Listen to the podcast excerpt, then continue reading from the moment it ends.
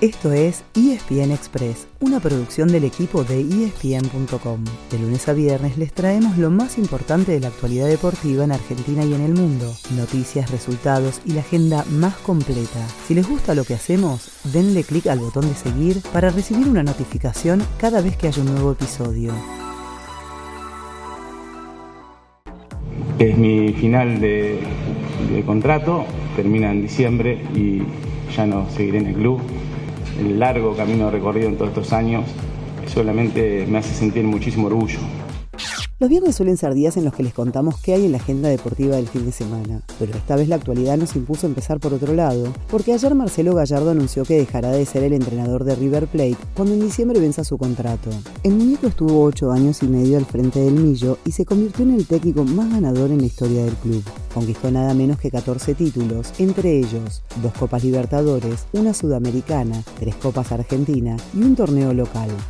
Ya que hablamos del torneo local, hoy se cierra la fecha 25 de la Liga Profesional. Anoche Atlético Tucumán rescató un empate 1 a 1 en su casa frente a Rosario Central, pero dejó puntos en la carrera por el título. El único que parece en condiciones de darle pelea a Boca es Racing, que hoy a las 4 y media de la tarde visita Colón en Santa Fe. Y a las 19 horas, Huracán querrá mantener una chance remota cuando reciba estudiantes. En este momento, así está lo más alto de la tabla. Boca tiene 48 puntos, Atlético Tucumán 45, Racing y River 40 44, Huracán 41 y Gimnasia 40.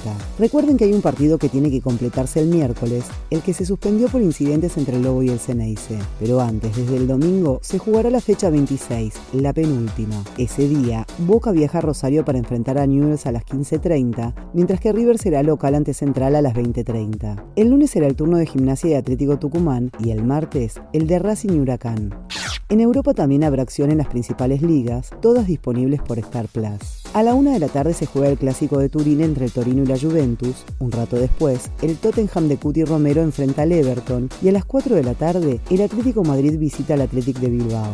El domingo, bien tempranito a las 7 y media de la mañana, el Inter choca con Salernitana. A las 10 de la mañana hay Premier para todos los gustos, con Leeds Arsenal, Aston Villa Chelsea y Manchester United Newcastle. A la 1 de la tarde pueden elegir entre Liverpool Manchester City y Napoli Bolonia. Y a las 15.45 se juega el Entre el PSG y el Marsella, con todos y todas pendientes del regreso de Lionel Messi.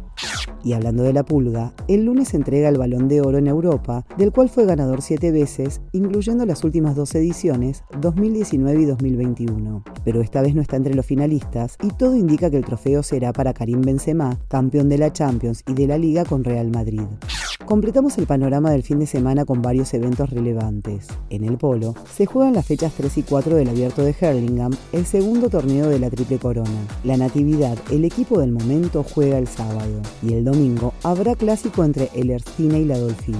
El sábado, como siempre, hay mucho rugby con los torneos de Francia e Inglaterra y el Urba Top 13, además de hockey con partidos del Metropolitano de Damas y Caballeros. También hay boxeo, con un festival 100% femenino desde Londres que transmitirá ESPN Knockout, donde tanto las protagonistas como las comentaristas serán exclusivamente mujeres. Y el viernes y el sábado, cerca de la medianoche, MotoGP tiene su clasificación y su carrera en Australia.